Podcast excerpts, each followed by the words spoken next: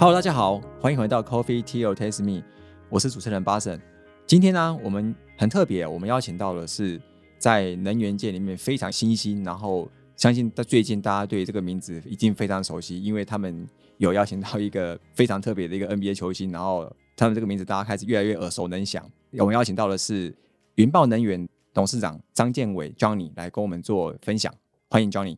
嗨，主持人包神，大家好。呃，我其实是云豹能源的发言人兼桃园永丰云豹的执行长啦，不做董事长很久，所以要要稍微更正一下。好，没问题，没问题。好，那在最一开始啊，因为我刚刚提到，呃，云豹能源算是在太阳能界的一个新奇之秀。那我想说，方便可以跟大家介绍一下云豹能源是做什么样的业务，然后未来有什么样的一个方向吗？OK，啊，其实云豹能源是一家二零一六年成立的。再生能源整合发展服务商非常的长，但其实这是我们后段所发展出来的一个名词。因为其实，在再生能源市场里面，大部分一般的认知是要么是制造业，哦，要么是投资业，要么是开发业，要么是整并业，要么是施工业，大概是类似这几个环节。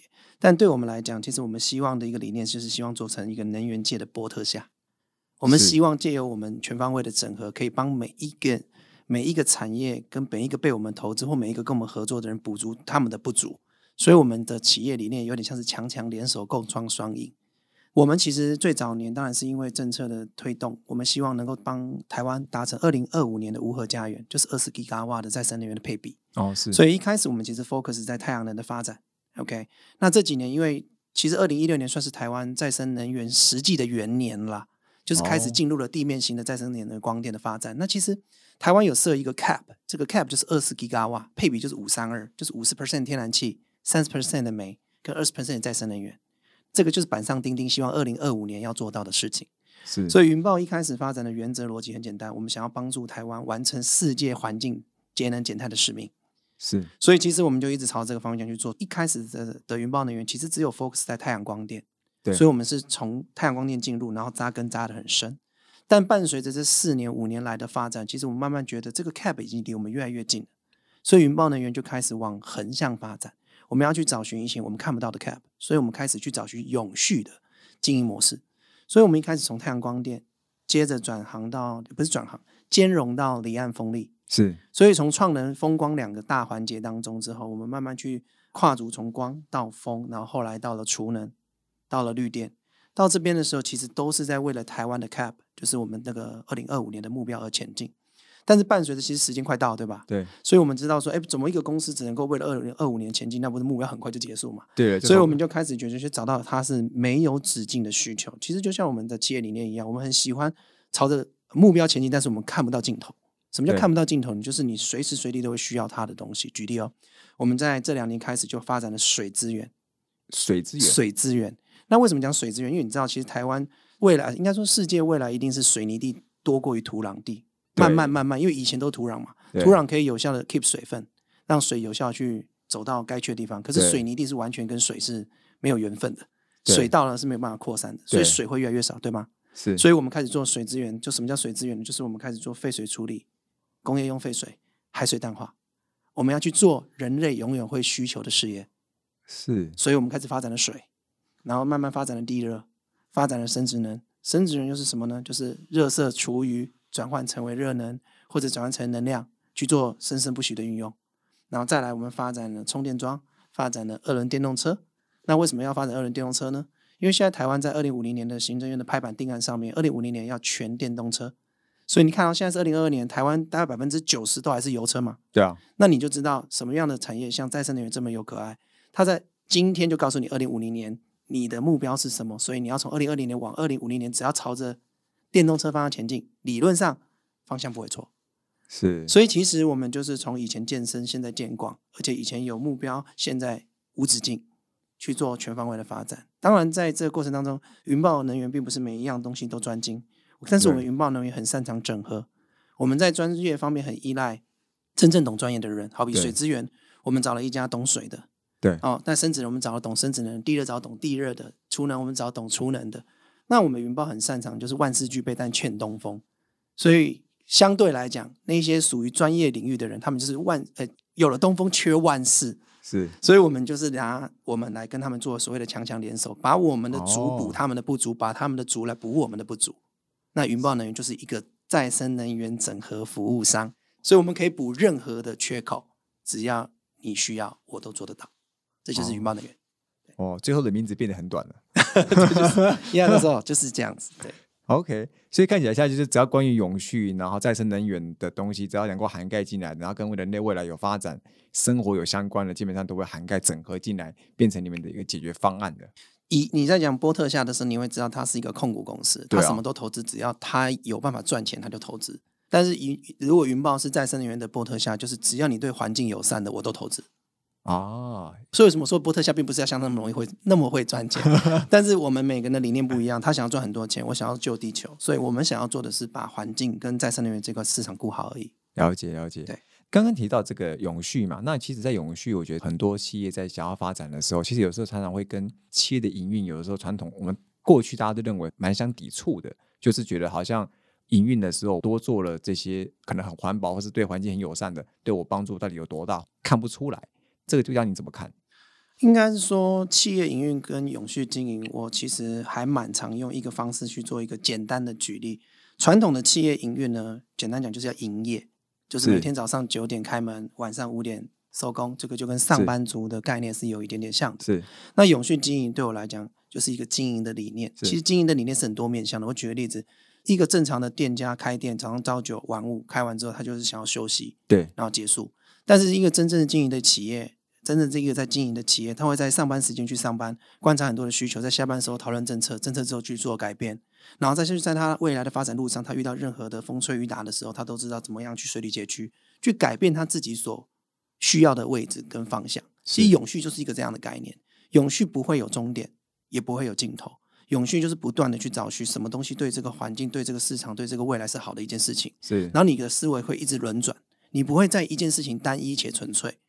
这个东西对很多传统企业来讲是不见得能接受的，因为我举例啊、呃有些饼店，他一辈子就是做一个饼，对，专精那个饼，他就是专精那个饼，那这个叫职人。我们也觉得这样不好，但是其实职人只是在一件事情上面做的专精，但是经营的话是要对社会负责，对，对环境负责，对永续负责，所以他不可能只是 focus 在一个面向上面，而且他也不会因为这件事情遇到尽头他就停下来。所以其实对我来讲，我一直很支持永续的理念的原因，并不是说哦这个事业不是要做多大，而是要走多远。很多大企业可能经营三十年、二十年、十年就结束了，可是很多中产企业，他知道怎么去变化的时候，他可以把企业走一个世纪、两个世纪、三个世纪。对，所以其实对我来讲，我并没有觉得相抵触啦。我觉得经营有经营的理念，营业有营业的理念，但是必须要找到一个磨合点。对我觉得大家都要多方面去想，不是只是把自己的事情做好，对，可以把别的事情也做得更好，这样子。是刚刚提到，在做永续或是一些环保的时候，其实成本会提升。传统很多企业在做转型的时候都有这个想法，这个部分你觉得他们可以用什么样的观点去看这件事情呢？其实成本这件事情啊，某种层面上，你可以用两个事情来形容，一个叫价格，一个叫价值。对，传统产业他们认为多了永续叫做价格提升，对价格提升，但是他稍微忽略了一件事情，你用价格来看待，你不是用价值来看待。很多时候价格跟价值不对等的，比方说，好比举我们这一次的例子，很多人看到说啊，好好来，肯定对。价格不便宜，啊。但是当他来，肯定价值不凡。啊，那对，这个就是价格跟价值的差异性，因为价格是死的，价值是活的。你可能想象到它只是在篮球产业或运动产业上面的价格就是这样子板上钉钉，但是你知道它能够发展的价值是百工百业、对。文武百官，什么都有带动到、甚至他一来台股又应声涨了两天，也不知道为什么。但所以自然而然你要去理解，就是很多事情在讲永续的时候，你不能用价格来看待，因为价格是死的，你要用价值来看待，它能够带来的面向可能超乎你想象。很多人说，哎，魔兽你们公司是不是肯定就花了一两亿去请啊？好，不管一两亿怎么样，但是当魔兽来的时候，我先随便开玩笑，云豹能源就涨了二十趴，那我们公司市值就多了二十亿。那你问我这叫价格还是价值？我不知道，但是我要让大家知道，就是永续不见得是你觉得是死的成本，它可以带给你的东西是你永远始料未及，对这就是价值的概念。所对，价值可能也是很难用量化或直接看，对，直观看得出所以来的东西。我从来不会讲叫做提高营运成本这件事情，我是提高企业价值这件事情。所以观点不同，你做法就不同。对同样都是花一笔钱请一个人，对你来讲叫营运成本提高，对我来讲叫企业价值提升。这两个是一个悲观跟一个正向的，一个 very positive，一个 very negative。所以其实，在经营理念上面就已经迥异的差异性。所以我从来不觉得我做一件事情叫做企业成本提高，我觉得我做的每一件事情都是企业价值提高。是，这价值有点像是我们在可能教育吧，在学习这过程中，你觉得你投入的时间，你投入的那些钱，其实你换来的是未来价值，不是现在眼前的那个价值。学费算得到，成就算不到的。对对对对对，就是这个这个这句话还蛮贴切，而且很容易理解。对，所以其实我要讲一讲说，其实永续并不难，就看你把它放在价值还是放在价格。是你放对的位置，事情就会对。是。那前面刚刚提到绿能界的播客下，刚刚提到很多未来你们可能会想要做的是再生能源相关的一些投资去整合嘛？那目前来说，短期内你们有什么样的一个立即性，可能已经具体开始做一些行动方案嘛？针对这个绿能界播客下这几年可能三五年内的一些进度。其实我们在这三年来已经明显的去做不同的这个再生能源产业的发展了。那其实我们最近蛮着重在水资源的发展，然后包含生殖能的发展。最近我们蛮喜欢去解决垃圾的，因为你知道，其实，在台湾现在垃圾处于是一个问题，因为不能烧、不能埋，然后不能堆起来这样子。那要放哪边去？哎，这就是问题。现在就是变成说，其实每天所产出的垃圾几乎是固定的，甚至只会增加不会减少。是，但是现在台湾又不能烧制造空气污染，又不能埋造成土地污染，然后又没办法清除，所以现在我们就在找寻解法，到底怎么样去解决一般的什么厨余啦，或者是这一些，然后猪又不能吃喷，现在都不能吃了吗？哎，不行不行，以前猪可以吃喷听嘛。说南部是黑猪以前还有吃，现在已经没有了。呃，坦白讲的法规就是这样规定，是就是猪不能再吃喷。好，那请问一下，以前猪为什么要吃喷？因为很多的这些厨余、垃圾它有水分，对啊，是也没办法烧，也没办法埋，嗯，所以就给猪吃。那对现在连唯一可以吃水的那个都不吃了，那怎么办？对啊，怎么办？哎，所以我们就是哦开始去找寻解决厨余的方法是跟方针。那我们找到在世界的某一个角落有一种物种可以解决这个问题，是然后这个物种生来就是来吃水、跟吃喷、跟吃垃圾的。是，然后它吃完之后，一个月内它的生命周期就会结束，结束之后它变养分，养分之后就变成土壤或者是饲料，是，然后就会成为一个循环。哦那这就是生殖能嘛？对，那这个东西基本上我们解决了世界，不要说世界啊，台湾一个很大的问题就是垃圾啊、厨余不断，解决不了环境污染。那有了这种东西之后，其实它是一个方向，所以我对我来讲，这个就是永续的一个模式，大概这个是蛮重要的。然后再来就是有关于呃充电桩，是那充电桩其实要做的一件事情，就是说，其实为什么要做充电桩，就是因为电动车会慢慢慢慢充斥在这个市场上。如果世界趋势就是电动的未来，嗯那你务必一定不能让电中间死断嘛。就比方说，我从南到北或北到南，中间如果没有充电的，去去就回不来了。哎，对，有去无回。那所以就对我们来讲，我们就是想要说，要不要开始布充电桩？对，那充电桩可能就说，哎，开始布充电桩要衔接什么呢？你就要让它成为普罗大众能够接受的一种设备。什么意思？充电桩很多人认为说，那充电桩只能充电，那我又不充电了，干嘛用？所以充电桩其实就可以结合什么？可以结合 monitor，可以结合类似像天眼，就是监控系啊，统。监视器假设台湾充斥了一万五千只充电桩，从北到南、东到西，全部都插满了电动桩。那在治安上面，在环境上面，在寻人上面，是不是就相对安全？它也可以形成照明，它也可以形成停车计时计费的方式。那一样就多用，多种功能就兼容，所以它就可能不是只是充电桩。那这种东西只要一发生，那未来电动车接轨就很快速了。所以人家说得充电桩者得天下，因为你已经把所有的驿站都已经做好了，就是车子的休息站都做好，那你以后电动车就直接接轨。所以你们得充电桩了吗？哎，不，不敢，不敢，不敢这么快去说明。但是你刚才不是问我说，未来一两 年内我有做的想法吗？其实我们就是很积极于经营这件事情。准备得天下？呃，不，不敢说大家准备帮助天下，是是是准备帮助天下。开玩笑，开玩笑。因为刚刚得充电桩者得天下，我想说谁是是不是得充电桩了？一步一步来。但是其实你会发现，我们云豹能源在做的脉络，就是跟未来、跟永续、跟需求有关，去做好。我们是因为满足了社会需求跟环境需求，而进而企业获利，这是一个循序的根本，而不是先企业获利再去反推做了这些事情。是 OK，那我我又跳了一下，跟你刚刚前面又提到就是魔兽嘛，是你们请的魔兽来，第一个你们的这个企业的价值和股价好直接反映出来，还直接有有上涨。那你觉得这个对于公司运营上面或这些行销上面，就是体育界跟你们这样子相互搭配，虽然外表看起来不搭嘎，但是你觉得有没有什么样其实很好契合，只是我们比较不清楚，外面看不出来的东西啊？应该是这么说。其实我从来不会觉得体育跟产业是不搭嘎的，不然就不会有 ESG 这三个字的发生。一从 environmental，其实本来我们云豹能源一直就做跟环境有关对，；S 就是 social 嘛。对但是 social 里面有体育、教育、公益相关的事业，全部都在这个里面。只要是是对社会发展有益的，就叫做 social。对，那 governance 本来就是公司治理，那这个就不多说了。所以其对实并不会觉得体育离我们很遥远。一直以来，我们公司在成立开始就一直蛮着重，早年不叫 ESG 啊，叫 CSR、CSI 对，那现在叫做 ESG。但是对我们来讲，我们觉得本来企业能够获利，就要回馈社会，去做好这个正向循环。那魔兽其实很多人觉得它来一定是对体育有发展有帮助，对不对？其实不是诶、欸我们当时找魔兽它要来很大的原因，就是因为我们想要它影响不只是关心篮球的人，是我们要让它去影响的是不关心篮球的人。你知道，其实如果以台湾这样一个两千两百万的人呢、关心篮球有多少？我随便举例，可能只有一百万人。呃有那反之呢，就比较不在乎篮球的人有两千一百万人嘛。对所以他来的真正的目的，我们要的是他的影响力，我们要他去影响那个两千一百万，而不是抓紧这一百万。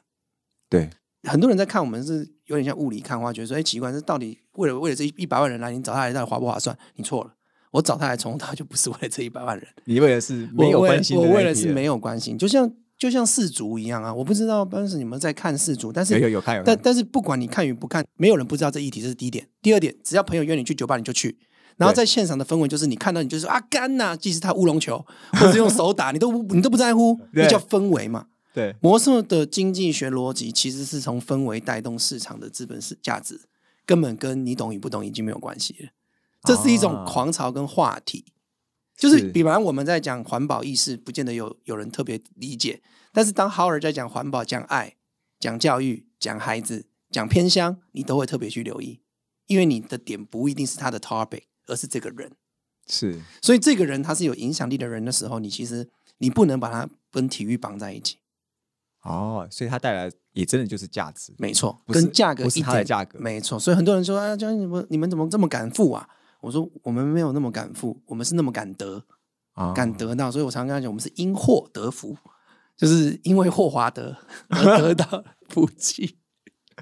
还有这个谐音，就就是就真的是 slogan 王，就是意意外了。我那时候就开始觉得，哎，每个人都觉得我们到底是这样。我说啊，我就因祸得福了。对这个还真的蛮猛的。对，那那这样子，在云豹人员今年有魔兽这个加持下，可以去推展很多不同的这个面向，以及扩展这个可能在各个不同面向影响力。当然不只只针对环保了。那我觉得想要回到最源头，就是当初你在经营云豹能源的时候，我知道在以前你过去是这个金融界嘛，那怎么会突然间想要踏进能源这个可能天生就不是很熟悉，搞不好也没碰过的领域呢？呃，这个有分几个层面呢？有分家庭层面跟经济层面。是跟道德理念有分三个层面。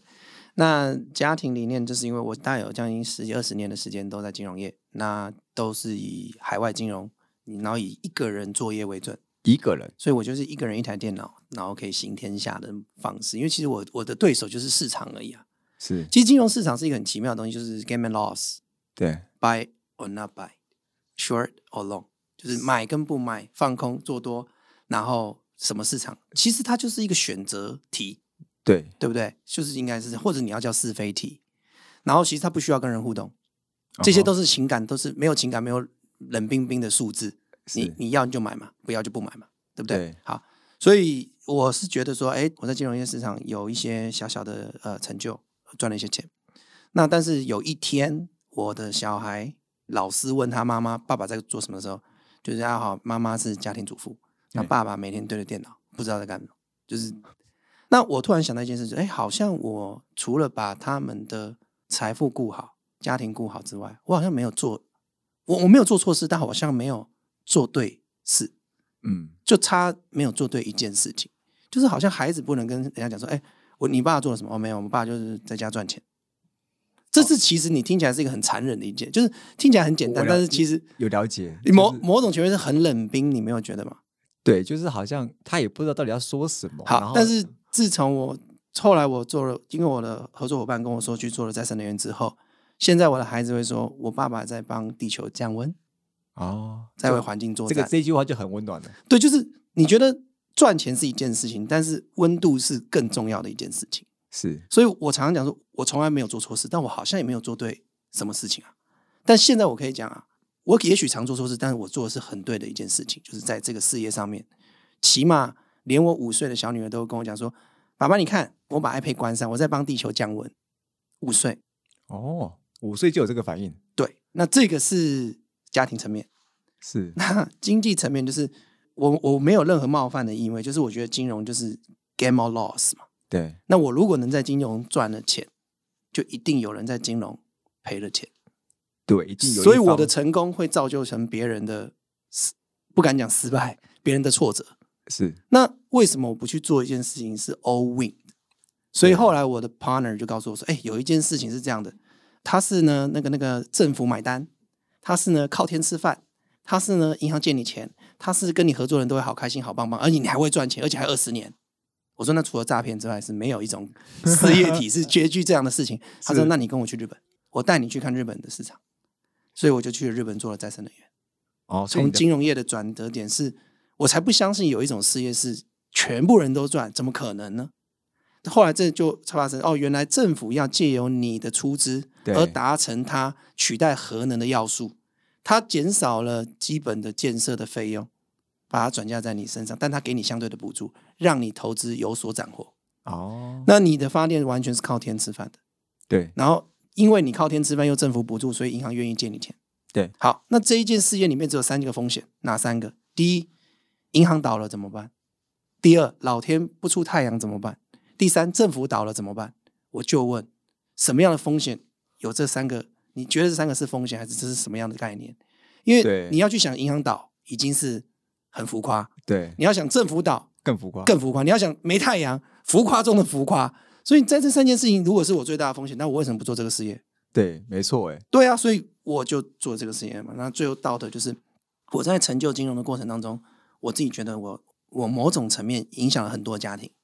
如果一百万就是一个家庭，对，那我赚的钱可能影响很多家庭。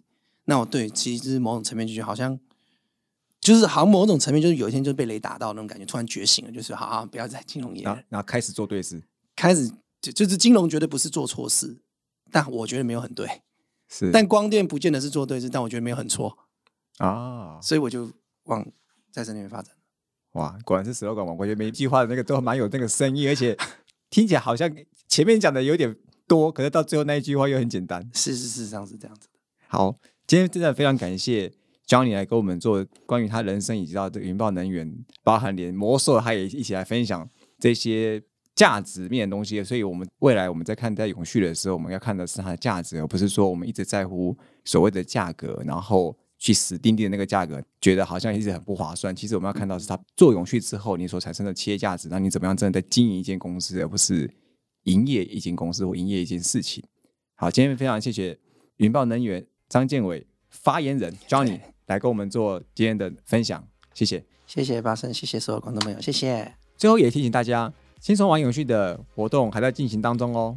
详情请到社群平台搜寻 Test Me，即日起到十二月底，分享你听到的永续行动，就有机会获得免费的热宁汉堡套餐兑换券，赶快行动哦！Coffee Tea or Taste Me，轻松聊永续，我们下次见，拜拜。拜拜。